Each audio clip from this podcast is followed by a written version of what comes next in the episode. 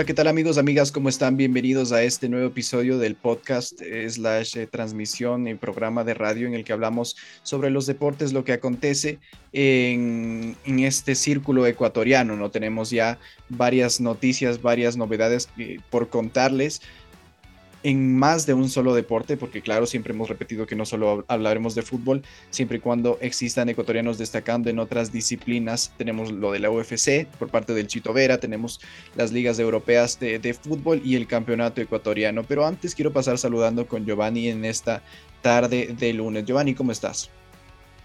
Bien, Esteban, saludarte a ti, igual a todos nuestros oyentes y a las personas que también nos ven.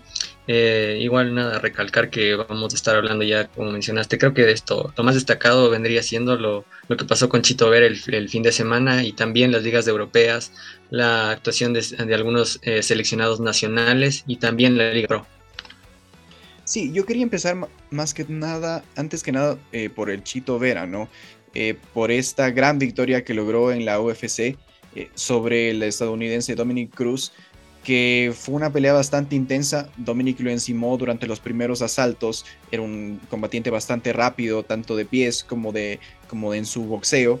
Y Chito esperó este desgaste, esperó todo este tiempo para estudiar un poco su, su, estrategia de, de, juego, de combate y Chito, a como nos vino acostumbrando, eh, logró una victoria con sus auténticas patadas, ¿no? Porque es bastante certero al momento de lanzar estas patadas que te otorgan ya una victoria y en este caso fue por nocaut, Giovanni. Claro, una, una victoria muy importante para, para Chito Vera. Ya lo decían los comentaristas de la misma UFC, es la victoria más importante hasta este momento de su carrera, que lo posiciona ante la antesala, ya podría decirse, de, de llegar a esa tan ansiada pelea por el título de, del peso gallo, que es el objetivo de, de, Chito Vera, ¿no? Enfrentando a un Dominic Cruz que si bien ya no está en sus mejores épocas, ya tiene 36 años, aún seguía siendo un luchador bastante duro, muy competitivo, venía de realizar dos victorias, entonces era un muy buen escenario para que Marlon pudiese lucirse y así lo hizo con esa, con esa patada fulminante en el cuarto asalto, que pues no, no dejó ningún tipo de dudas y él quiso intentar finalizarlo ya en el suelo, creo que pudo conectar dos golpes más y el referee decidió, decidió pararlo, que ya era suficiente y pues Chito se, anota otra victoria muy importante ante los ojos de, de Dana White. Claro, yo creo que hay algo que destacar y es la evolución de Chito, ¿no? Porque en las últimas peleas lo que ha hecho Chito es esperar al rival en estos, en estos primeros asaltos eh, ya vimos en el caso de Shannon O'Malley, ya vimos en el caso, en este caso Dominic Cruz, y vimos en el caso de Rob Font igual, que terminó con la cara casi desfigurada después de varios golpes conectados con, bastante precisión. La inteligencia que tiene Chito para combatir eh, en la OFC es, es, bastante precisa y bastante útil al momento de atacar y en lo que diríamos lo que es contraatacar, porque es un peleador eh, bastante inteligente cada vez va evolucionando más en su, en su forma de combatir. Y eso se nota porque, claro, mientras más eh, difícil te ponen un rival a ti, eh, cada uno tiene sus fortalezas. Puede ser en el caso de Rob Font de ese boxeo bastante rápido, que asimismo en esa respuesta de rapidez eh, Chito tuvo que bloquear varios ataques sin que se logre conectar ninguno de los golpes en su contra y lo logró completamente en este caso en la intensidad con la que peleaba al inicio Dominic Cruz el Chito la supo manejar eh, completa, con completa eh, facilidad y yo creo que el Chito está por sobre muchos peleadores y yo no dudo que él tenga las cualidades y la capacidad, incluso el entrenamiento, porque se nota que él está firme, él quiere ir por el título, Joan. Claro, el entrenamiento lo tiene, la táctica lo tiene, la técnica lo tiene, se nota eh, la evolución que ha tenido eh, Chito Vera en sus últimas peleas y no solo eso, sino en todo su transcurso en la, en la UFC. También algo que destacar era que cuando llegó al nuevo equipo en el que está él entrenando, no tenía ese factor de las, de las patadas, no encontraba muy bien esa, ese, ese juego de poder hacerlo bien y poder combinar con, con, con, toda su destreza. Entonces es algo que ha sabido potenciar y ahora es su principal arma, las, las patadas, los low kicks, y es algo que debilita mucho al rival. En este caso, igual otra otro, eh, otro knockout por una patada. Entonces lo viene siendo muy bien em, eh, Marlon Chito Vera. Y otra cosa a destacar es también el, cardio que tiene. Ahora el cardio que, se requiere para eh, completar los cinco asaltos es muy demandante. Cinco asaltos a cinco minutos cada uno es muy demandante para cualquier competidor y sin embargo hasta el cuarto asalto yo a Chito lo noté completo. Lo noté completo, no se notaba cansado, se notaba bastante bien, a pesar de ser su segunda pelea eh, con cinco asaltos recién. Entonces es algo a destacar igual el valor de, saber jugar y saber, creo que ha ganado mucha experiencia desde esa batalla contra José Aldo, que José Aldo lo llevó varias veces al, suelo, lo mencionábamos antes de iniciar la transmisión, lo llevó varias veces al suelo, eh, lo tuvo mucho tiempo ahí y ahí fue que se produce la victoria de, José Aldo. Entonces ha sabido evolucionar, ha sabido eh, absorber todo estos todas estas, como podría decir, como derrotas que ha tenido y transformarlas a su favor. Ahora es alguien mucho más experimentado.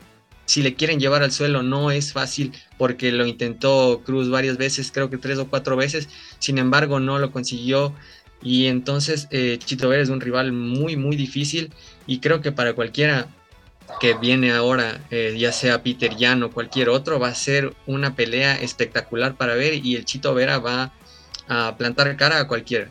Él va por el título, está firme y creo que lo otra cosa a destacar es su mente. En su mente solo tiene algo, ser mejor, mejor, mejor y llegar al título.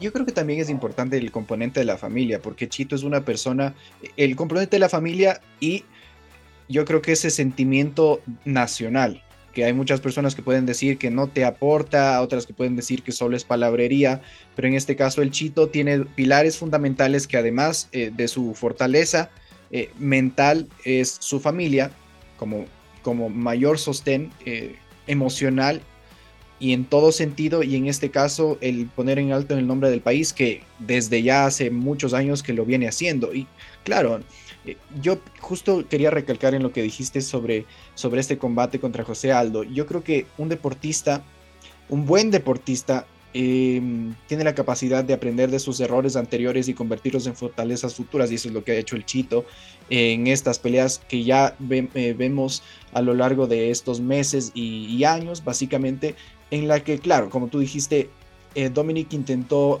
lanzarlo al piso al Chito, me parece que lo consiguió en una vez, pero el Chito levantó en un abrir y cerrar de ojos con bastante técnica, evitando que el rival eh, se aproxime y le pueda generar eh, algún golpe, le pueda conectar alguno, algún golpe que, que, lo dañe, ¿no? Yo creo que ese tipo de características, al menos en este caso de la UFC, eh, es, es, imprescindible, porque claro, tú tienes en el fútbol, si, si permaneces en un error, te pueden meter un gol, pero en este caso, si es que cometes algún error en estos cinco asaltos que a la larga son, son cortos, pero te demandan de mucho cardio, como tú decías, eh, puedes terminar con algún tipo de lesión y el peso mental, el peso anímico de perder una pelea es, es, un poco complejo. Y el Chito lo ha sabido manejar bien.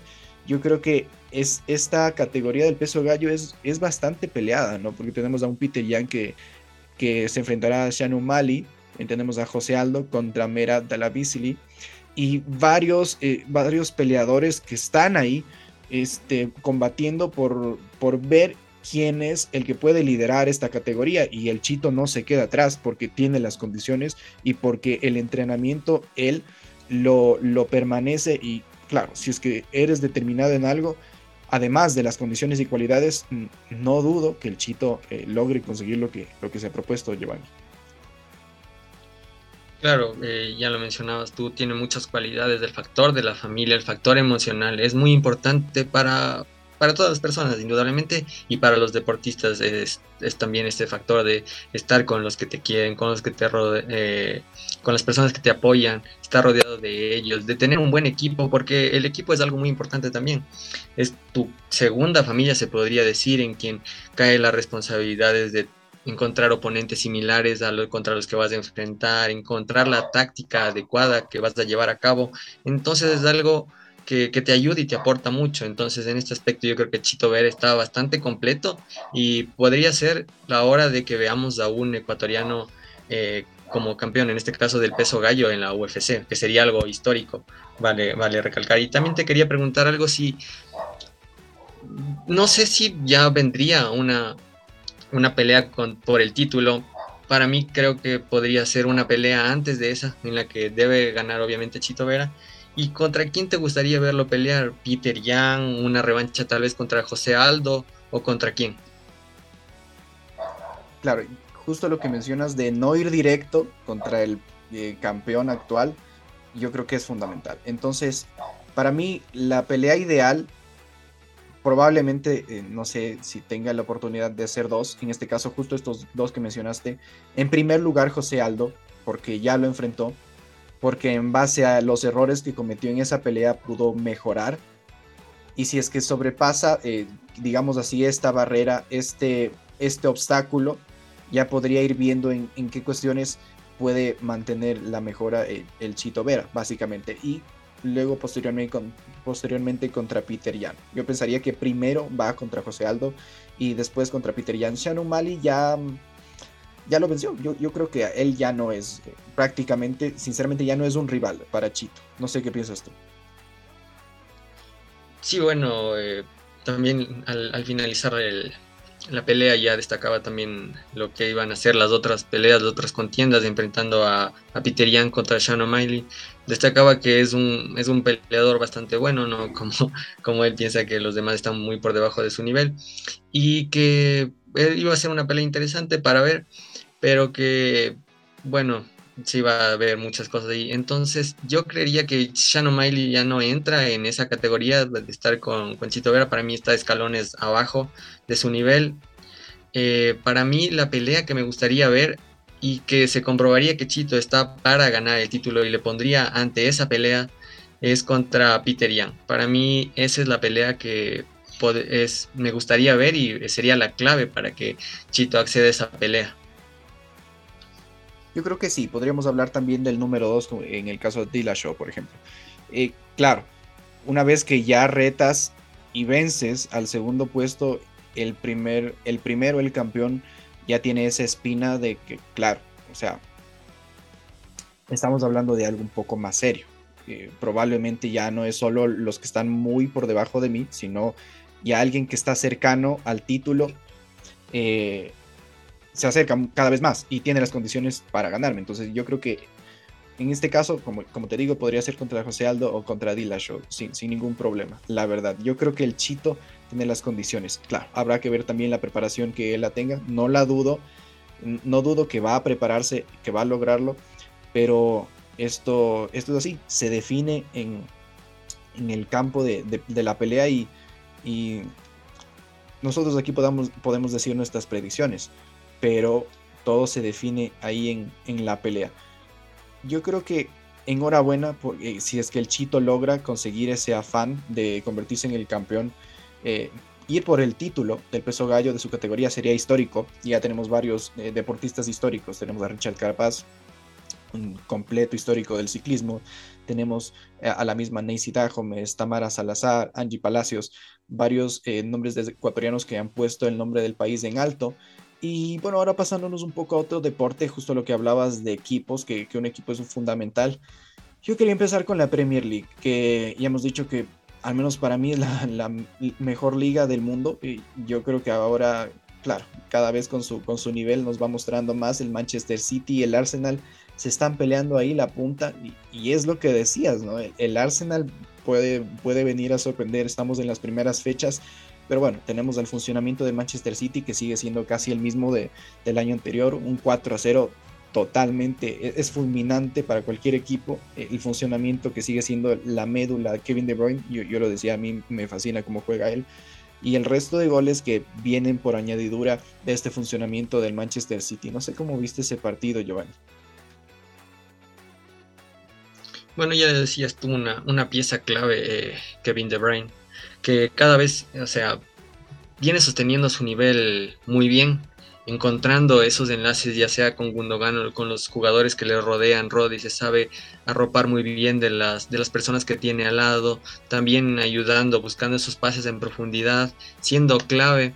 en este caso también con goles, no solo con, con asistencias o, siendo el dominador del juego, por así decirlo, la, la, clave o el cerebro de este Manchester City, sino también llegando, aportando con el gol, que es algo muy importante. En este partido de mencionar que eh, Erling Haaland dio una asistencia, sin embargo no, no tuvo ese tan ansiado gol que es tan como ya habitual en el, en el noruego. Sin embargo, creo que hay que extrapolar a veces a los delanteros, solo se les cataloga como que tienen que hacer goles y el labor de delantero es, empieza mucho más allá.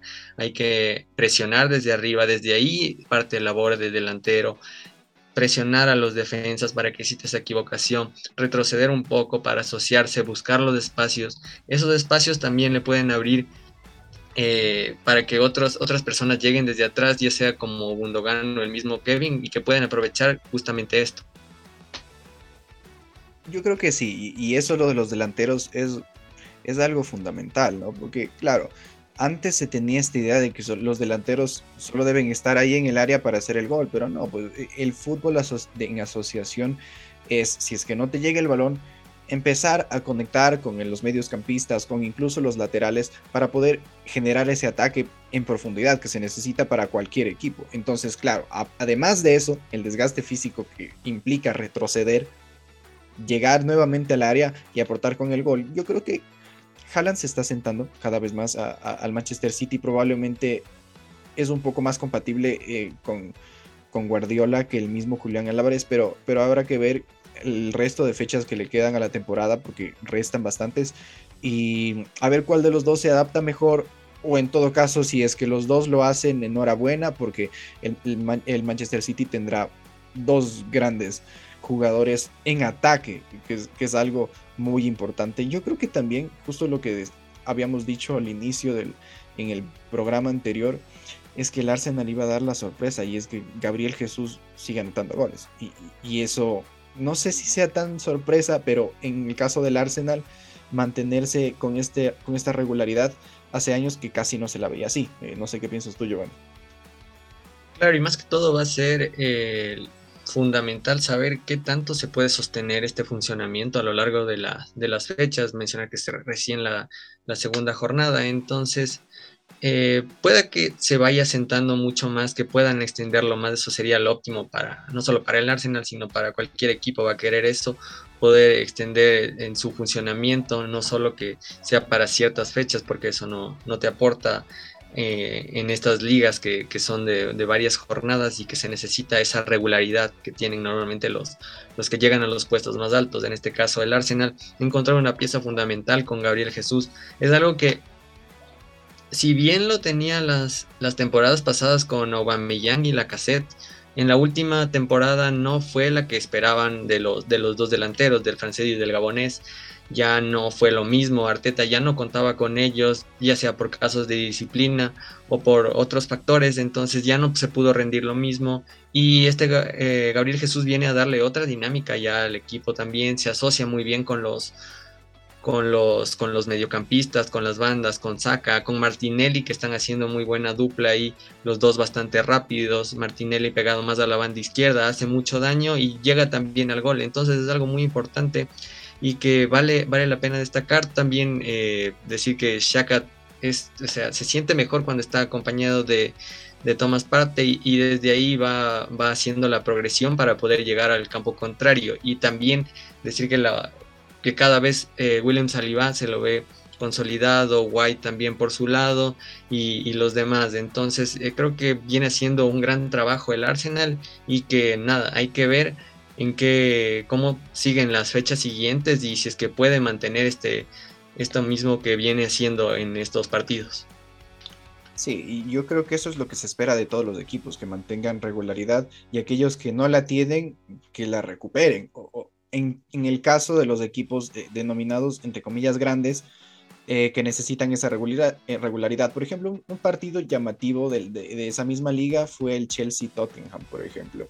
Empezó con el gol de Koulibaly, después anota el Tottenham, luego eh, eh anota el 2 a 1, y luego se da este empate y, esta riña entre los dos técnicos, entre Tuchel y Conte, que, que al final protagoniza un, un escenario bastante raro del fútbol, yo diría que raro y a la vez común porque siempre hay este tipo de rivalidades, pero en este caso, un técnico en, este apretón de manos un poco inusual eh, tiende a llamar mucho la atención, Giovanni.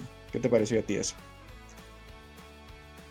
Creo que hubo varias cosas para, destacar dentro del partido. Ya mencionaste tú la labor de Koulibaly anotando también un gol, lo que hicieron los, los demás eh, funcionamiento del equipo. Kanté lo hizo muy bien en el equipo, salió un poco tocado ya en, los últimos minutos, pero lo que se llevó todas las miradas de este partido, ya lo mencionabas tú, es ese encontronazo que tuvieron Conte con, con Thomas Tuchel, que ya venía desde antes, no fue solo el apretón de manos en el que estaban así, sino que se venían encarando desde, creo que no recuerdo mal, creo que fue desde el gol del, del Tottenham, entonces que creo que le gritó muy cerca y Thomas Tuchel no lo tomó nada bien, entonces de ahí se vino ese cara a cara, que al final mm, creo que de cierta manera le empaña un tanto a lo que a lo que hicieron los dos equipos, porque si bien es cierto, eso es lo que se lleva más la atención, siempre va a ser eso lo que más vende, por así decirlo, y, para mí mm, no está bien, pero son, me parece que no es tan habitual en la, en la Premier League. En todo caso, Sabemos que ahí también las, es bastante severo este tipo de, acciones. Si bien, vieron la, roja los dos técnicos, podría acabar en alguna, en alguna sanción o algo así. Vamos a ver cuál es el desenlace de esto. Sí, y, eso es importante, ¿no? Porque este tipo de, entre comillas, de espectáculos opacan lo que pasó en el partido. Porque tener cuatro goles en un partido, cuatro goles distribuidos en ambos equipos, eh, te, da cuenta de lo que fue el partido en funcionamiento, en resultado. Y claro, tuviste un buen partido que se opacó por, por esta mini riña entre, entre los técnicos. Y claro, a la larga puede enfrentar sanción cualquiera de los dos equipos, a su vez los dos. Y es poco usual, al menos en la Premier League. Acá en el fútbol ecuatoriano hemos visto con los Liga Barcelona de inicio de los 2000, época de los 90 y varios partidos, pero en la Premier League es un poco más reservado. Yo creo que incluso si es que hablamos un poco de sorpresas, una sorpresa entre comillas es que el Manchester United sigue perdiendo. Y, es una sorpresa que se transforma a la larga en problema. Porque que el Brentford, sin desmerecerlo, el Manchester United tiene su renombre y tiene sus jugadores. Eh, claro, el, Brent, el Brentford te clava una goleada de 4 a 0 que a, cualquier equipo duele y más a un equipo que ha tenido la historia que tiene el Manchester United, Joan. Claro, y ya lo decías, no sé si catalogarlo como sorpresa como tal por el por la actualidad del Manchester United que no es la que era hace unos años atrás. Es muy opaca, es muy gris la actualidad del Manchester United. No encuentra el funcionamiento, la de, una defensa muy endeble, desorganizada, que no tiene seguridad partiendo ya desde el mismo, desde el mismo David De Gea. David De Gea que comete un error en el primer gol y en el segundo. Entonces es responsabilidad total de David De Gea ahí, pero también es, me parece que es a causa de que no se siente muy confiado de tampoco eh, buscar a, los defensas, ya sea a Maguire o, a los otros defensas como Dalot, que son bastante inseguros con el balón y que si bien es cierto lo pueden perder fácilmente y desde ahí se puede producir algo. Entonces es parte de la desconfianza y me parece algo también a destacar que eh, si bien es cierto Eric Ten Hag busca otra forma de juego, un juego más asociativo, parte desde la, de la escuela de esta de buscar siempre el control del balón de la posesión para poder ah, desde ese punto poder llegar al, campo rival, ¿no? Pero me parece que todavía no tiene las piezas necesarias que necesita para poder hacer este tipo de juego. Porque para mí Maguire le falta mucho táctica y técnicamente para hacer el juego que quiere Eric Ten Entonces, a mí me parece que si es que quiere hacer Eric Ten el, tipo de juego que él hacía en la, en la Device con el Ajax va a ser muy complicado con, con Luke con Dalot, con Harry Maguire, con McTominay. Ahí, porque no son jugadores que estén acostumbrados a este tipo de juego, entonces va a ser bastante difícil el que, el que se acoplen rápido a, a este funcionamiento o el que puedan encontrar las piezas que necesitan ahora que mencionas a, Maguire, yo, yo creo que es un jugador bastante, no sé si decirlo la palabra así vulgar, eh, tiene un juego bastante torpe. Maguire.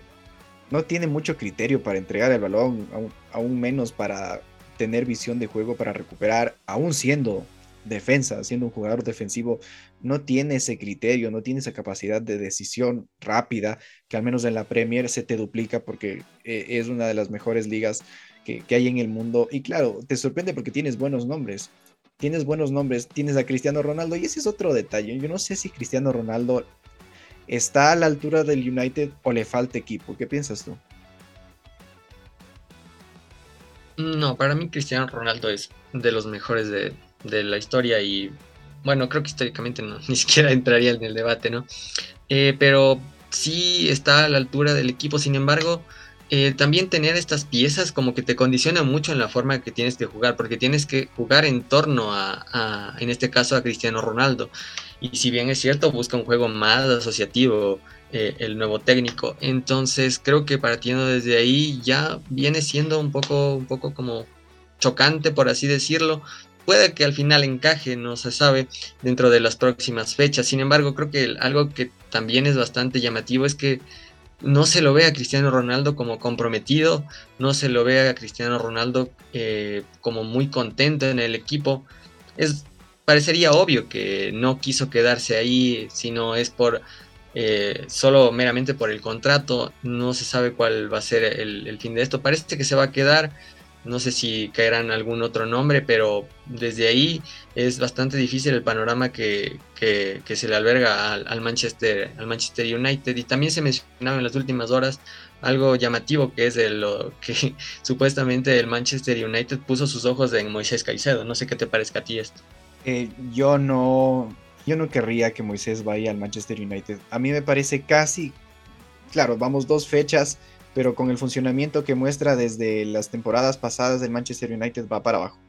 Y en el caso que eh, Moisés Caicedo vaya al Manchester United, claro, de, ser cierto, de, efectivizarse, sería complicado, empezando por el puesto, por ganarse el puesto, porque empezaría casi desde cero en un equipo que está incluso aún más abajo que en el que él milita actualmente. Eh, es ganarse el puesto en un equipo que está dividido, que está fraccionado, que no tiene mucho funcionamiento y probablemente no sé si sea cargarle con mucha presión. El levantamiento del equipo no creo que dependa tampoco de Moisés Caicedo.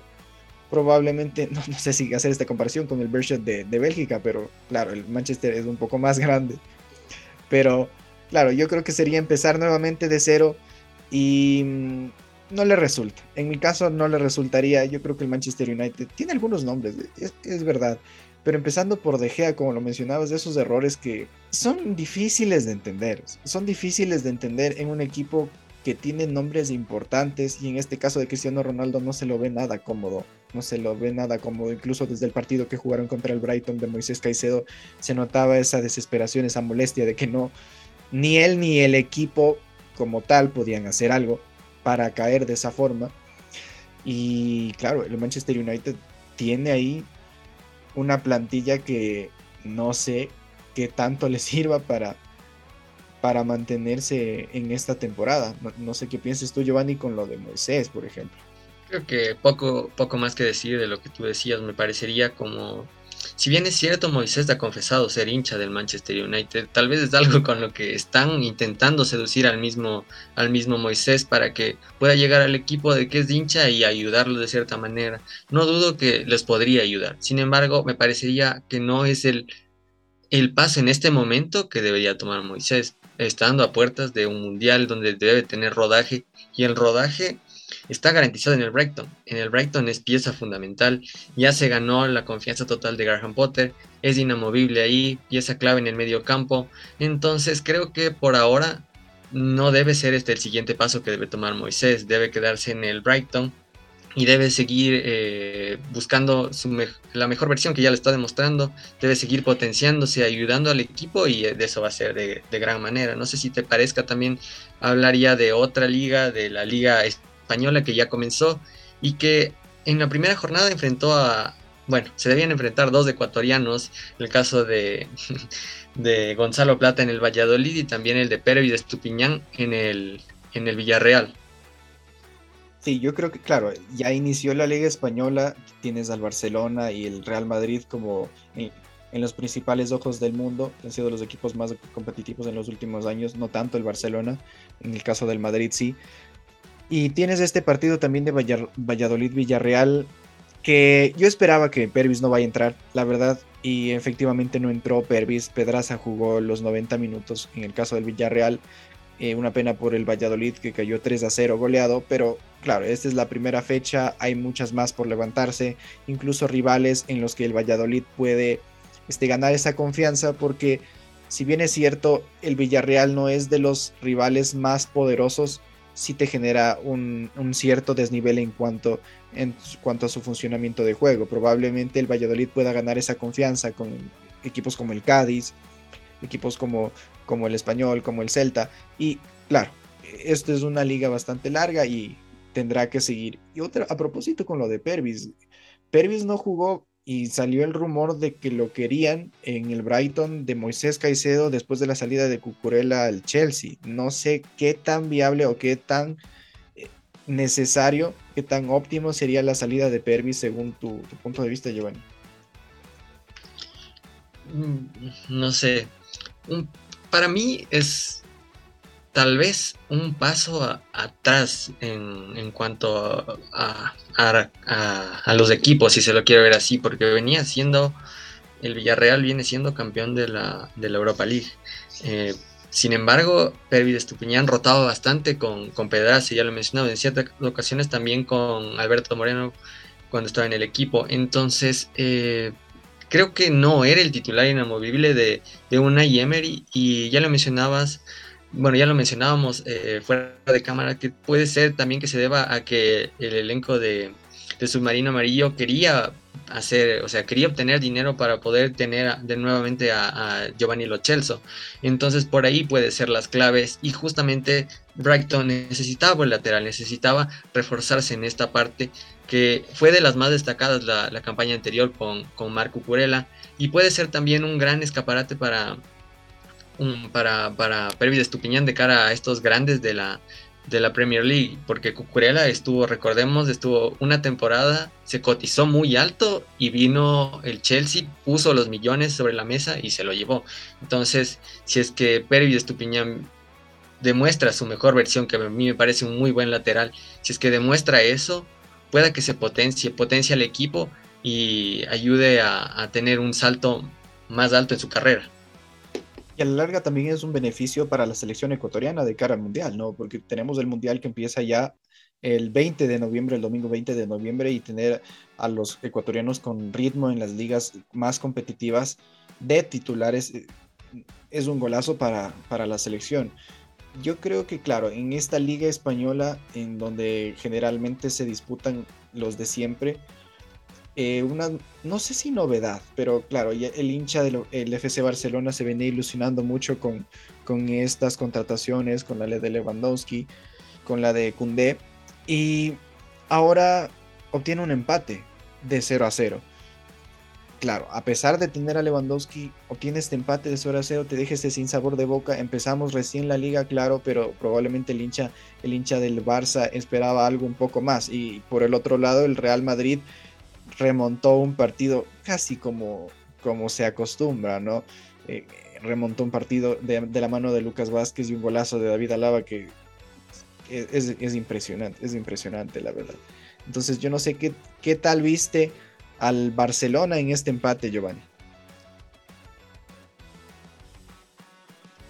Eh, pues lo vi que no estaba tan lúcido en cuanto a ideas de, generación de juego.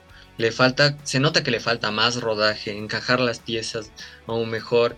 Aún Lewandowski me parece que tiene que adaptarse a cómo es esta liga. Y ya lo mencionaba él, ver a 7, 6 jugadores metidos dentro de su propia área es algo muy habitual en la, en la, en la liga española y es algo que pasa con estos equipos más modestos que no buscan ser protagonistas, buscan que el balón lo tenga el que es más grande, por así decirlo, que intente llegarlos y poder salir al contragolpe, desde ahí hacer daño. Entonces es algo que se tiene que adaptar.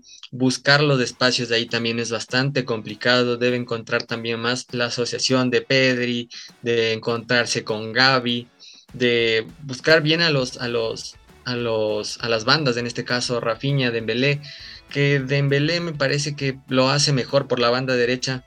Sin embargo, han optado por ahí posicionar a, a pero no me pareció tampoco una de las mejores actuaciones de, de Rafinha en, lo que lleva en el, en el Fútbol Club Barcelona. Sin embargo, también es un jugador que es bastante joven, tiene que adaptarse y que, sin embargo, le puede aportar muchas cosas. No sé a ti qué te pareció ese partido. Yo creo que sí responde mucho a esta, a esta ideología de, de juego de este tipo de equipos que le dan al balón al contrario, entre comillas, de equipo con trayectoria, equipo grande, para que genere el juego y esperar al contragolpe. Porque, claro, hablando con la verdad, el Rayo Vallecano no tiene la plantilla necesaria para proponer en juego al Barcelona. Ni al Barcelona ni al Real Madrid. Es algo que al fin y al cabo, yendo para adelante, arriesgas mucho en la línea defensiva y no tienes opción a retroceder porque tienes jugadores más potentes como Dembélé más potentes como Lewandowski que, te mata en, cualquier, en cualquier contra y eso es lo que menos quería el Rayo Vallecano y este tipo de equipos la verdad porque es parte de su estrategia de juego hacerle este tipo de, de, tácticas a equipos grandes como el Barcelona y yo creo que sí probablemente Pedri eh, tenga que recuperar un poco ese nivel está iniciando la, la temporada. Pedri era un, engranaje fundamental eh, en la temporada anterior, a pesar de que no tenían buenos resultados en lo colectivo como equipo. Pedri era un jugador que te aportaba mucho en, ese, en esa transición. Es un jugador de transición bastante rápido, que se comunica muy bien entre el resto del medio campo y en el caso de los atacantes. Y probablemente hay que darle tiempo a este Barcelona para poder entender cuál es el límite al que puede llegar eh, porque yo pienso que sí tiene potencial. Probablemente no sea el año para ganar cosas importantes, pero tiene potencial al menos para regresar esa confianza en los hinchas que yo pienso, al menos que sí es importante. En los últimos años el Barcelona ha perdido bastante terreno en torneos internacionales y en la misma liga incluso, que dar recuperar esa confianza ante incluso los rivales eh, decir, ok, es el Barcelona y está levantándose, es, es, algo de consideración, yo creo que es importante. Entonces, probablemente este Barcelona cuaje un poco más adelante, esperemos que sí. Y mm, se mejore su funcionamiento, responda Lewandowski con lo que sabe hacer, que, que es goles, ¿no?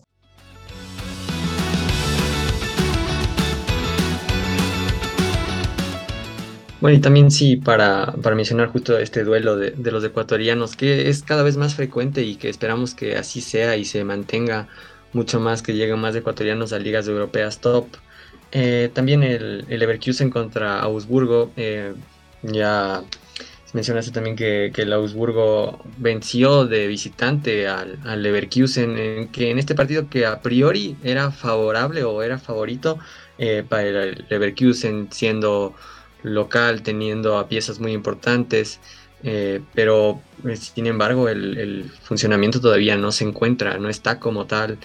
El entrenador decidió, en este caso, darle descanso o tal vez no apostar por él para este partido ah, con, con Pierre Incapié. Lo mantuvo en la banca más o menos hasta los, casi hasta los minutos 70, donde le decidió que decidió que él entre para, para ver si tenía otro tipo de dinámica o si podía aportar algo más, cosa que ya no, no pudo suceder, no hubo nada, ninguna sorpresa y el Augsburgo se lleva, eso sí, una, una victoria muy sorpresiva por parte del Augsburgo, que tampoco venía teniendo sus mejores días, venía de perder justamente en este otro partido también grueso, fue titular y mencionar que ahora vuelve a ser titular todo el partido. También participó, fue pieza clave en una recuperación y eso es muy favorable para lo que vemos ya, no solo en cuanto al jugador como tal, en cuanto al equipo, sino en cuanto a la selección ecuatoriana, porque ya se está afianzando Carlos Grueso como el único 5 en el, en el Augsburgo y eso es muy favorable para, para el, equipo de, Gustavo Alfaro, que le puede dar también otra dinámica si es que ya sea en la selección ecuatoriana quieren jugar con dos interiores por delante de él. Carlos Grueso ya entiende la labor de ser único 5 y es algo que lo está haciendo bastante bien. Claro, y ser único 5 en un equipo eh, que está en una liga competitiva como es la liga alemana, ya te da muchas luces al nivel que tiene Carlos Grueso y el nivel que está agarrando al ser titular, ¿no? Si bien es cierto, ya recordabas un poco esto de la recuperación de balón que derivó en el, uno de los goles, me parece que fue el primero del Augsburgo.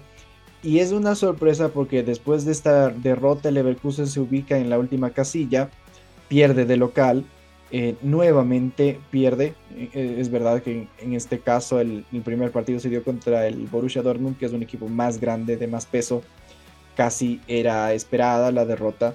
Pero en este caso, sin desmerecer al rival, el Augsburgo era un rival de menos eh, jerarquía, si se puede decir, y el Leverkusen no supo manejar el partido. Es más, eh, podemos hablar que el Leverkusen fue el que empató el partido y después lo volvió a perder. Entonces, eso ya te da muchas luces, probablemente que no se encuentre este funcionamiento en el equipo alemán en el que milita, eh, en este caso, Piero Incapié, que nuevamente ingresa como lateral izquierdo. No es su posición natural.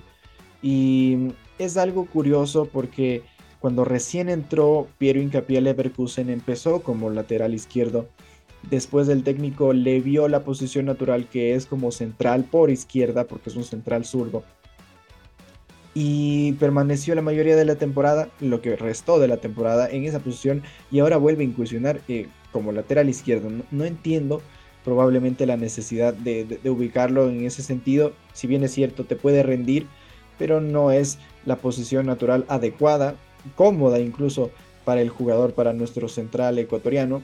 Y claro, ganar nivel en este tipo de ligas yo creo que es importantísimo. Carlos Grosso se, eh, se afianza como el único 5, si bien es cierto ahora estuvo un poco más acompañado en esta alineación que puso el técnico de 3-5-2. Son alineaciones que generalmente se ven solo en el fútbol europeo. Aquí en el fútbol ecuatoriano lo máximo que te pueden llegar a poner es un 4-3-3 o Independiente que juega con línea de 3, pero este tipo de jugadores como Grueso e Hincapié están ya acostumbrados a alineaciones un poco más estratégicas, un poco más técnicas, que eso le aporta mucho al fútbol ecuatoriano y a la selección de cara a este mundial, Giovanni. Y yo creo que otra de las ligas importantes también, más que por lo que nos tiene acostumbrados, porque el PSG es un equipo que viene reinando en la liga francesa ya varios años por funcionamiento, por los nombres que tiene específicamente.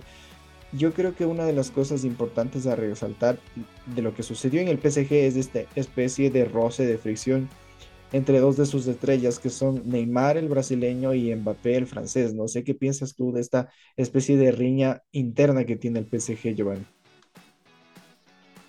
Sí, no, es eh, una de las cosas más llamativas que dejó el partido, un gran partido de, de Neymar, sobresaliendo mucho en estos últimos cotejos.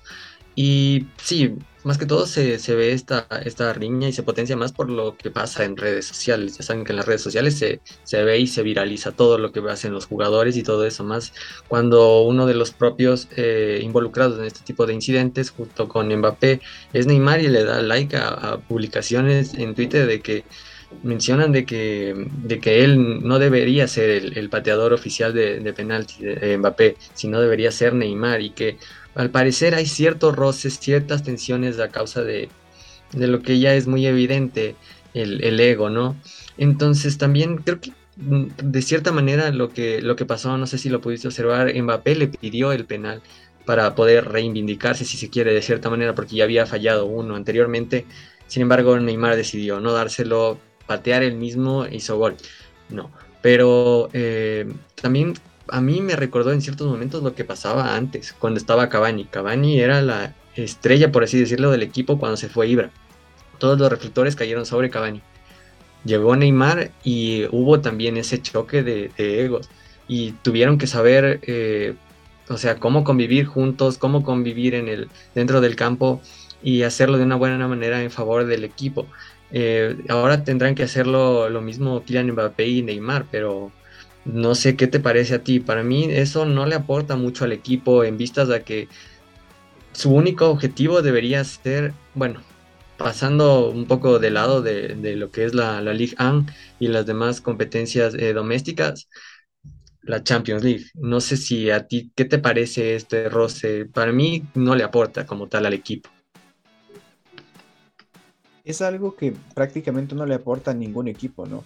Y difícil en el caso del PSG lidiar con todos estos egos, porque a la final yo no lo siento al PSG como un equipo orgánico, como un equipo que tiene sus jugadores de jerarquía y otros que tienen chispazos, pero en cambio el PSG probablemente tienes un equipo de literalmente estrellas, como cuando en el FIFA tú juegas y pones, metes a las estrellas de varios equipos, algo así parecido sucedió en el PSG y ha venido sucediendo en los últimos años. Tenemos a Sergio Ramos, tenemos a Marquinhos, a Kimpembe, Hakimi, Berratti, que ya es un antiguo del PSG, es, es, un, es un gran jugador del PSG, incluso de Ibra y de años atrás también es uno de los jugadores antiguos. Y justo en la delantera tenemos a los jugadores probablemente que, generan más polémica. Desde su llegada, Neymar, desde su renovación sigue siendo Neymar. En el mismo caso de Mbappé y ahora con Messi, que si bien es cierto está ahora alejado de esta, de esta especie de riña que tienen estos dos jugadores,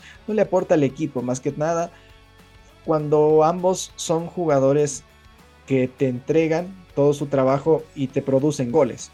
Su trabajo es eh, resultados con goles. Entonces, claro, en este caso respondieron ambos de, buena forma, pero estas riñas al momento de darse partidos claves, de tener que definir por individualismos, por egos, son cuestiones eh, complicadas. Y más que nada, Neymar no ha sido un jugador eh, con un historial limpio de egos, por ejemplo. Y el caso de Mbappé tampoco es la excepción. Tener a dos estrellas que han básicamente negociado con el PSG para mantenerse imponiendo condiciones para decir, ok, me quedo, pero aquí tiene su condición, por favor, eh, si es que quiere, si es que quiere me quedo, si no también, en el caso de ambos ha sido difícil y yo creo que para mí Mbappé incluso debió haber aceptado otras ofertas desde hace mucho tiempo lo que Mbappé ha dicho, yo quiero ganar una Champions de aquí, el mismo Neymar igual, yo creo que no va a llegar ese momento, hasta que se den cuenta que probablemente el equipo no ha sido armado de forma orgánica y todo depende del funcionamiento, no de nombres, sino de cómo haces funcionar al equipo, Joan. Claro, y era algo que también ya mencionábamos en los, anteriores eh, episodios que si bien es cierto, tienen nombres eh, rutilantes, se podría decir, eh, el PSG, tienen nombres, nombres propios que resaltan, ya sea el caso de Sergio Ramos, Marquinhos, Berratti, Mbappé, ahora Hakimi, Neymar, Messi, es, también es una labor muy, muy, muy difícil, diría yo, saber llevar estos egos, poder eh, buscar ese funcionamiento o que todos tiren del mismo lado eh, para poder llegar a los objetivos. Porque si bien es cierto, hay, hay entrenadores que son mucho mejores en la táctica y, hay otros que son muy buenos llevando a los grupos, sabiendo dirigir a los grupos, llevando estos egos. Un caso muy importante es el de, el de para mí, Zinedine Zidane, que lo hacía fantástico o sea, llevando todos estos nombres, Cristiano Ronaldo, el mismo Sergio Ramos, Benzema, Marcelo, sabía gestionar muy bien el grupo y a partir de ahí conseguir esos réditos. Tal vez no era el más brillante en cuanto a táctica, pero eso lo hacía muy bien y es por eso que el PSG intentó buscarlo varias veces porque parte de esto, estos jugadores ya me parece que estos nombres propios ya no les puedes, ya no tienes nada que enseñarles, sino tienes que formar un grupo que vayan todos en las ideas que tú pretendes, que te crean a ti, que te compren esas ideas y que vayan todos juntos. Entonces es algo bastante bastante difícil de poder compactar y que necesita hacerlo el PSG si es que quiere optar por este por esta Champions League.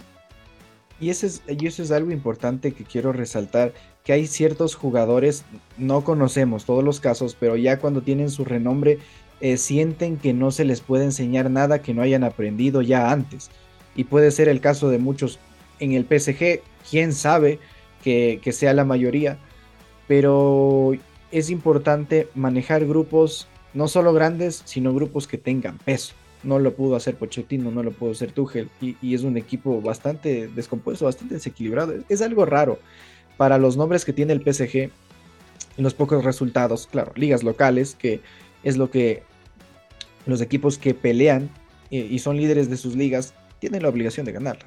No hay de otra. El, reto, el desafío es ganar la Champions League y hasta ahora el PSG no lo ha logrado. se ha parado en ciertas ocasiones como equipo chico y eso, claro, a la larga perjudica, estas fricciones perjudican no tener ese apuntar para el mismo lado, como tú mismo decías, jalar para el mismo lado, perjudica al equipo y no solo hablando de clubes, sino incluso a nivel de selecciones. Cuando una selección ya se avejenta, todos juntos probablemente sienten que incluso el técnico que venga no les puede enseñar ya nada que no hayan aprendido antes. Entonces, eso es otro punto importante a tomar en cuenta. Esperemos que no nos suceda en un futuro con la selección ecuatoriana de fútbol. Y ahora pasándonos incluso un poco ya al, torneo local. No sé si decir tanta sorpresa, yo sí vaticinaba un empate entre Católica y, y Barcelona. Católica le jugó muy bien a Barcelona, estuvo muchísimo más cerca de ganarle que Barcelona de, de, hacer lo, propio. Católica es un equipo demasiado intenso en los últimos minutos, demasiado intenso. Recuperó así y generaba mucho peligro. Si no era por Burray y en ocasiones eh, chispazos de Carlos Rodríguez, que es uno de los mejores centrales que tiene Barcelona, eh, Católica se iba por encima y se llevaba los tres puntos en, en Guayaquil y ahora también algo que me sorprendió es un poco el funcionamiento de liga. La defensa se lo vio mucho más sólida. Si bien Emelec no pateó casi al arco, pero liga obtuvo este 2-0 bastante holgado, que incluso pudo haber sido más. No solo por las, eh, las opciones eh, generadas y no concretadas, sino también porque se le anuló un gol a Juan Luis Anagonó en, cerca del final por fuera de juego. Entonces prácticamente el marcador estaba liquidado incluso con un jugador eh, expulsado del Club Sport Emelec, Giovanni. No sé cómo ves este desarrollo de la liga, pero Aucas tiene que preocuparse. Mm, sí, yo creo que muchos equipos tienen, tienen que preocuparse, ¿no? Porque es una, una, liga bastante, bastante cerrada. En este caso, el Aucas sigue siendo el puntero con 14 puntos, lo sigue el Independiente con 13, Liga está más abajo con 11. Finalmente, Melec y Católica con 10 puntos es los que cierran estos cinco equipos que están por delante en la tabla de posiciones. Sin embargo, también sorprendente y también, no sé si decirlo a la vez, no, lo de Católica.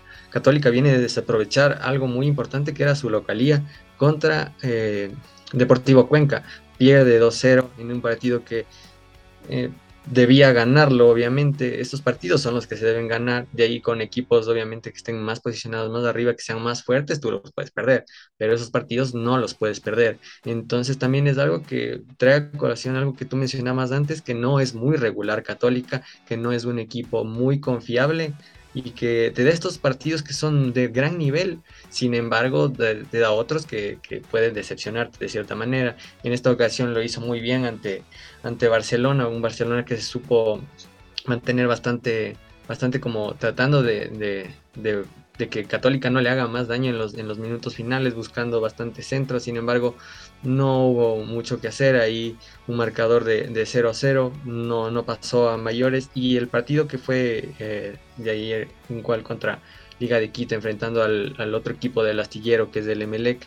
Un partido en el que Alvarado hace, doblete. Y me pareció que por ahí Tomás Molina está teniendo uno de, o tuvo uno de sus peores partidos. Me pareció bastante flojo, no, no estuvo tan fino de cara al arco. Después eh, comentaban los, las mismas personas que estaban ahí a borde de campo eh, que, que, se lo vio un tanto trastocado anímicamente, entonces no está pasando por un buen momento Tomás Molina. Sin embargo, algo a resaltar, Alvarado, la figura y que se habla mucho de que si Liga lo puede comprar o no sería bastante importante si Liga lo puede hacer, sin embargo su coste es de más de un millón, no sé si Liga pueda desembolsar ese dinero, tenga la capacidad o no, sin embargo es un jugador determinante para esta Liga de Quito. Y algo yo creo que importante siempre mencionar, porque no importa cuando escuches, leas o veas esto, la católica eh, se cae en partidos importantes y en partidos fáciles eh, igual. El Deportivo Cuenca, si bien es cierto, no, claro, no hay que desmerecer al rival, pero no te genera ese peso como Barcelona. Incluso la misma liga, la Católica le metió 4-0 en el mismo estadio donde perdió 2-0 con el Deportivo Cuenca. Entonces, son detalles, son puntos que habrías necesitado sumar al final, pero dices, ¿por qué se me escaparon? La Católica casi diría que está acostumbrada a este tipo de cuestiones porque al final siempre se cae no sé si decir por tradición, e, es complicado para la católica ascender en este tipo de ocasiones.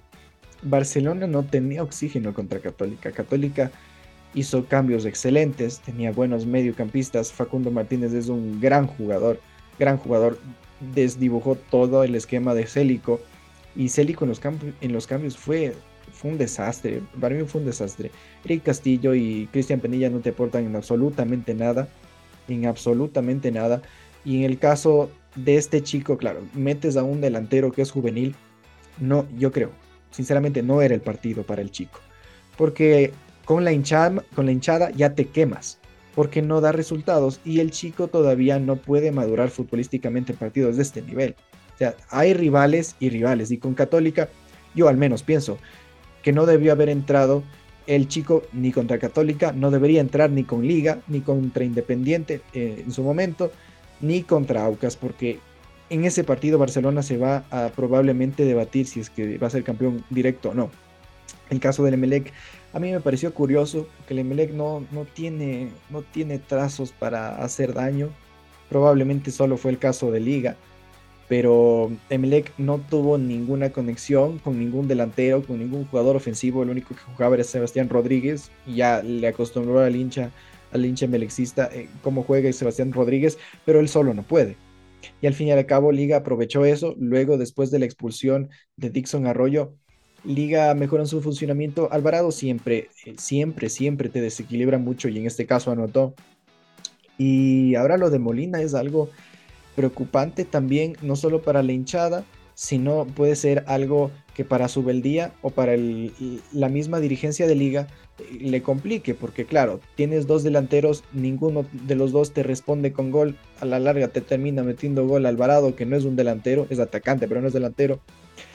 Tus delanteros están secos y no tienen la confianza necesaria, porque a lo que salió Molina no tiene ni la de la hinchada, ni probablemente de la del cuerpo técnico, porque cuando salió Molina, las mismas personas que estaban en la transmisión decían que Molina salió llorando, porque incluso la misma hinchada le lanzó una serie de improperios que mm, a la larga tenían relación con su desarrollo, con la falta de gol que demostró en la cancha, pero no tenían justificación. Entonces, este tipo de cosas, claro, si tú eres hincha de un equipo, te enojas con un jugador cuando no te da el resultado que esperas, más aún cuando es delantero, pero yo pienso que no son necesarios este tipo de insultos, eh, al menos cuando un jugador lo que necesita es la confianza y Subeldía tampoco lo regresó a ver a lo que entró al banco. Entró luego Nangonó, no respondió tampoco, incluso en el segundo gol Alvarado prefirió hacerla solo en lugar de pasarle a Nangonó por cuestión técnica incluso, porque probablemente si el balón iba a ras de piso, se la quitaba el defensa de Melec. Pero yo creo que ambos, ese es el problema de liga. Mejoró ahora un poco su defensa, Said Romero como lateral izquierdo, una posición bastante rara, porque no es un jugador que tenga buen centro. Y anticipaciones tiene más o menos unos tres cuartos, no, no es tan bueno, pero yo creo que es un lateral que no te sirve para atacar, por ejemplo no te sirve para comer metros, solo para defender. Y ahora el caso de Independiente, que siempre trabaja en silencio y siempre está arriba, yo creo que Aucas probablemente puede tener bastante precaución de Independiente, porque los próximos partidos los tiene un tanto sencillos Independiente y tiene plantilla. En el caso de Aucas, eh, si bien es cierto, sufrió un poco contra el 9 de octubre, se mantiene arriba. Yo creo que probablemente las últimas fechas, porque esta jornada, este, este campeonato es de, de quienes aguantan, es de resistencia, probablemente Independiente lo dé la vuelta. No sé qué tan cerca esté Liga, además del partido, mejor dicho, sin mencionar el partido contra Melec, que fue un buen partido. No sé qué tan cerca esté Liga de poder alcanzar Aucas, porque necesita que se caiga al menos dos partidos, Giovanni.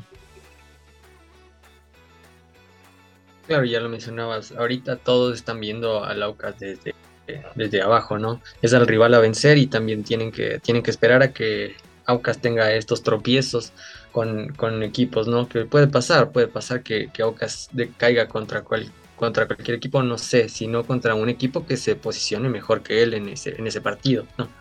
Entonces, desde ahí creo que puede dar la sorpresa Independiente del Valle si es que mantiene la regularidad y algo también muy importante, Independiente del Valle se mantiene vivo en tres competencias. Eso a mí me genera muchas dudas porque eh, a la larga te va a desgastar el plantel de una forma brutal y vas a tener que, o sea, a mí me parece que vas a tener que optar, o sea, definir tus prioridades. Porque en el campeonato ecuatoriano no hay equipos que tengan como la capacidad de, pelear en, tres frentes, ni siquiera en dos frentes, por las plantillas tan cortas que tienen. Entonces me parece que eso es algo a que tiene, debe tener en cuenta eh, Independiente del Valle y que pueden tener muy en cuenta igual sus otros rivales. También destacar que, los equipos de astilleros, aunque se mantienen más abajo, eh, en este caso nunca hay que darlos por muertos. Son rivales dificilísimos. Eh, a pesar de que Emelec no tenga ese funcionamiento que necesita, no se conecte también con los delanteros. Sebastián Rodríguez es la pieza fundamental para que este Emelec pueda tener otra cara en este tipo de partidos. Sin embargo, hay partidos que obviamente los gana, pero necesita dar este paso y para eso necesita a tener jugadores que se asocien y jueguen mejor con Sebastián Rodríguez, porque Sebastián Rodríguez, si lo ven en los partidos, busca siempre el balón, está detrás de él, les pide a los compañeros, pero necesita que alguien más se acerque a él, lo busque, genere espacios para que de ahí pueda lucir más del equipo. Y algo que yo había, no había tomado muy en cuenta es claro, ¿no? la clasificación de Independiente del Valle a la semifinal de la Copa Sudamericana, que es un nuevo sueño eh, para el hincha del fútbol ecuatoriano, eh, de conseguir otra Copa Sudamericana, sería de darse, sería el primer equipo en conseguir dos Copas Sudamericanas en toda su historia. Liga tiene una, Independiente también, pero de conseguir eh, tendría dos y superaría ese récord de obtener este segundo trofeo del torneo sudamericano. Y claro, yo pienso como, claro, bajo la lógica yo pensaría que Independiente va a priorizar la Copa Sudamericana. Porque con eso podrías básicamente salvar el año. Yo decía que si Barcelona no quedaba campeón el año en el que llegó a semifinales eh, de la Copa Libertadores, ya salvó el año en Barcelona. Porque llegar a semifinales de la Libertadores con entre todos brasileños fue demasiado difícil. Y no quedar campeón de la Liga Pro ya no era ni siquiera necesario. Para mí, Barcelona salvó el año con eso. En este caso, Independiente creo que puede ir por la Copa Sudamericana. No es por menospreciar a, al Melgar. Dio bastante pelea en, instancias de cuartos de final, pero Independiente yo pienso que tiene un equipo superior y el funcionamiento es aún superior a este equipo. Entonces, probablemente Independiente priorice eso. Eh, la Copa Ecuador va a quedar en última instancia, sinceramente porque Independiente de lograr esto, incluso probablemente ya no sienta necesario una clasificación a, copas internacionales. De, bueno, por Independiente siempre se las arregla después, trabaja sobre la marcha. Y yo pienso que Independiente, la prioridad es la sudamericana. En segunda instancia, en caso de tener plantilla restante en la Liga Pro, la Copa Ecuador va a quedar al final porque si bien es cierto la Copa Ecuador es un torneo demasiado desgastante, es un cuadrangular pequeño con tres equipos más, que, son partidos de ida y vuelta. Es, un torneo pequeño que, que, te desgasta mucho en la plantilla. Independiente probablemente ponga jugadores eh, de, las, de las inferiores para jugar ese tipo de encuentros. Incluso para potenciar a muchachos que quieran jugar ya en, las ligas eh, mayores, como, como por así decirlo. En el caso de Sebastián Rodríguez, yo creo que le hace falta mucho asociarse con Joao Rojas, que ya no se puede, ya está en el fútbol mexicano. Zapata no te da ese mismo, esa misma profundidad. Eh, García, al menos en el partido contra Liga, no pudo hacer absolutamente nada. Y ese Melec que cansa al hincha, al hincha azul porque quiere ver rescalvo afuera. Y claro, siempre empieza esta, especie de riña. Liga pierde, fuera sube el día. Liga gana, no, eh, espérense un rato. Liga pierde otra vez, que regrese Méndez. Barcelona pierde, que regrese Bustos. Ahora Aucas está en una, en una racha bastante importante. Entonces vemos, veamos cómo se desarrolla. Yo creo que Aucas probablemente en ese sentido el único que le puede hacer frente porque no necesita priorizar otros, eh, otros torneos sería en este caso Liga. Emelec, Barcelona y por ahí vamos a ver si Católica sigue peleando en, los primeros puestos. Pero para mí Aucas puede ser uno de los, de los ganadores de esta etapa y quien eh, quita que le gane a Barcelona porque se me armó bastante con, los, con las contrataciones, con las sesiones de varios jugadores al América de Minas Gerais, Joan. Claro, bajas, bajas importantes como la, de Mastriani, Emanuel Martínez, que eran jugadores, eh, ¿cómo decirlo? Que, dañaban mucho al rival y aportaban bastante al equipo. Manuel Martínez pegado a la banda, ya sea a la derecha, desbordaba, intentaba siempre las entregas frente a los equipos brasileños en las copas internacionales. Manuel Martínez se, se lucía. Igual Mastriani te, te, daba mucho, mucho que ahora eh, se ve mermado el, cuadro torero, ¿no? Eh, que ahora ya, ahora sí queda más limitada su plantilla. entonces, vamos a ver si es que encuentra esta, darle, este, darle esta vuelta de, de, hoja, se podría decir, vuelta de página a lo que pasa en Barcelona, si es que logran encontrar piezas que puedan suplir estas dos bajas bastante importantes en el, en el cuadro del astillero. Y pues a mí me parece que también el caso del chico, el chico, el delantero, no, no recuerdo en este momento el nombre, no sé si me puedas ayudar tú, Esteban. Obando, el chico Obando. El chico Obando, claro es un delantero que viene de hacer bastantes goles en, formativas, pero no puedes empezar a darle esta, este tamaño de responsabilidad, porque aparte de eso le pones mucha presión al jugador, presión que quieras o no, el jugador no va a estar listo a esta posición. Eh, recordar que eh, si no es el equipo mm, o sea, es el como más hinchado del Ecuador, creo que, bueno, creo que lo es, el equipo de, del Barcelona. Entonces, ponerle ante este escenario es bastante complejo a un chico que apenas tiene, creo que 16, 17 años, es bastante arriesgado, por así decirlo. Creo que debería optar por él dentro de otros contextos más favorables a su desarrollo. Ya podría ser cuando se enfrenten a equipos de, de menor calibre, ya sea en la Copa Ecuador, cuando hay otras instancias así.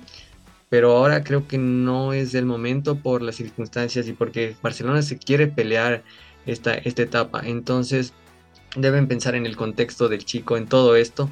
Y también en, en cuánto desgasta lo que mencionabas tú. Este cuadrangular de la Copa Ecuador creo que no aporta mucho a la competencia como tal y más desgasta a los equipos. No sé qué te parezca a ti, Esteban. Yo pienso que la Copa Ecuador evolucionó raro y evolucionó mal, porque es un desgaste de plantilla.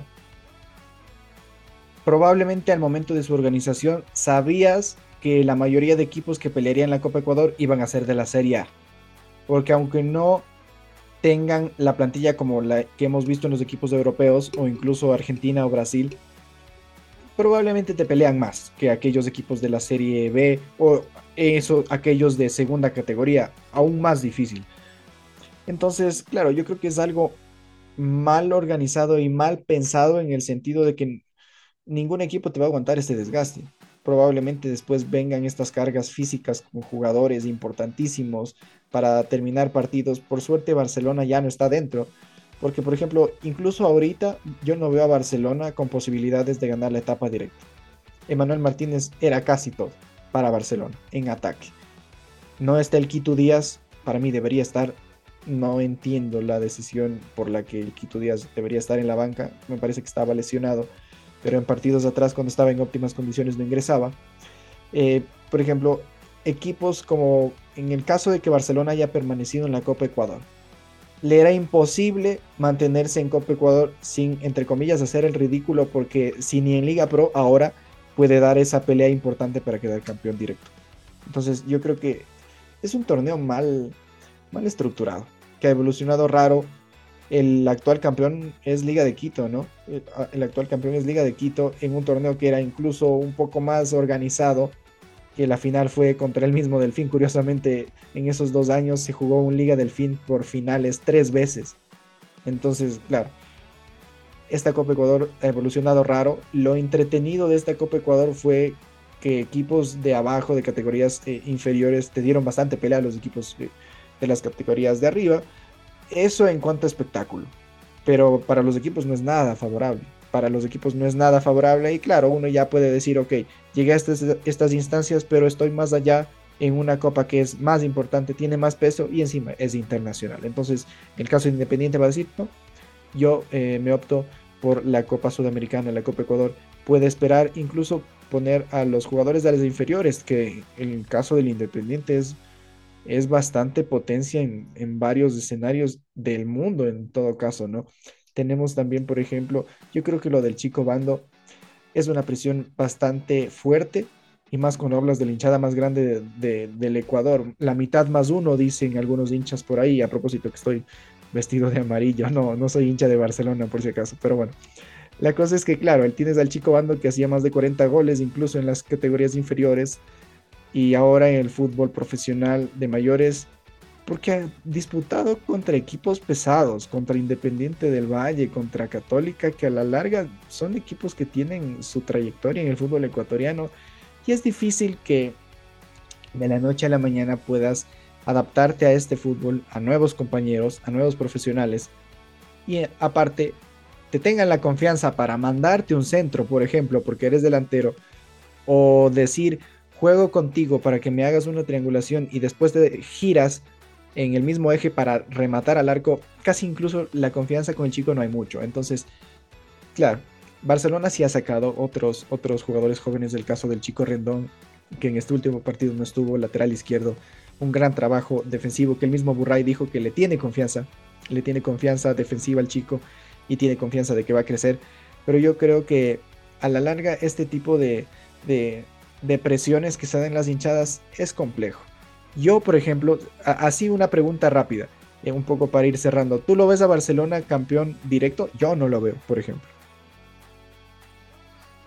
No, no, no lo veo campeón directo. Veo una, una final bastante, bastante luchada, ¿no? Eh, eh, independientemente de quién sea el, ganador de esta segunda etapa, el elenco torero ya tiene su, su puesto asegurado en esa final. Pero creo que eh, por el andar que tiene Aucas, que ya no está en Copa Ecuador, vale, recalcar, eh, ya no va a tener ese desgaste, puede ser uno de los opcionados a llegar a esta final. Todavía faltan fechas, obviamente. Eh, Independiente del Valle puede también, si es que es una de sus prioridades la, la Liga Pro, si es que puede hacerlo, buena rotación con estos, con estos grandes prospectos que tiene en sus formativas, pueda que llegue a esa tan ansiada final y definitivamente parecería que, bueno, según mi criterio, no va a haber un campeón sin final, que en este caso sería Barcelona, sino va a haber esta final y va, se va, bueno, se está por ver qué equipo se instala en esa final. Para mí muy opcionado es el Aucas si es que mantiene este andar y el funcionamiento que se ha demostrado en los partidos. Si tienes chance de, además del Aucas, poner a, a uno más, a otro candidato, ¿quién pondrías? Eh, para mí, por el funcionamiento, por los jugadores y todo, eh, también por la seguridad que me da, a pesar de que fue goleado precisamente por, por Aucas, Independiente del Valle. Para mí son los dos más opcionados. No sé tú si es que te animarías también a dar estos nombres. Yo le pondría Independiente del Valle de lleno, porque si bien es cierto, la temporada anterior yo esperaba que Liga, claro, vino de ganar a Barcelona, le ganó a Emelec y dice, claro, ya pasaste lo más difícil, después te toca Independiente, que generalmente Liga pierde con Independiente, hay que decir la verdad. Entonces uno dice, claro, ya pasaste lo más difícil, tienes prospecto para ganar la segunda etapa y al final Liga se cae. Entonces yo creo que el, más opcionado, si es que, ah, bueno, en, por mala, mala suerte, eh, eh, queda eliminado de la Copa Sudamericana, Independiente va a priorizar la, la Liga Pro y el más opcionado va, el que le puede arrebatar la punta a Aucas es Independiente del Valle. Probablemente Liga un poquito más abajo que Independiente. Yo creo que no le alcance, no le va a alcanzar a Liga para, para arrebatarle la punta a Aucas. Hay que ver cómo se desarrolla el campeonato y a propósito que hablábamos un poco de las formativas también para ir cerrando el próximo capítulo vamos a hablar justamente eh, en un tema especial de lo que es el desarrollo de las formativas aquí en nuestro país. Ya vimos con varios equipos lo que nos ha acostumbrado Independiente en los últimos años el trabajo que hace en cuanto a la Copa Milo, por ejemplo, y las divisiones inferiores de la Copa Libertadores, que Independiente siempre deja el nombre en alto. Lo vimos también el desarrollo de Liga Deportiva Universitaria, Lorense también.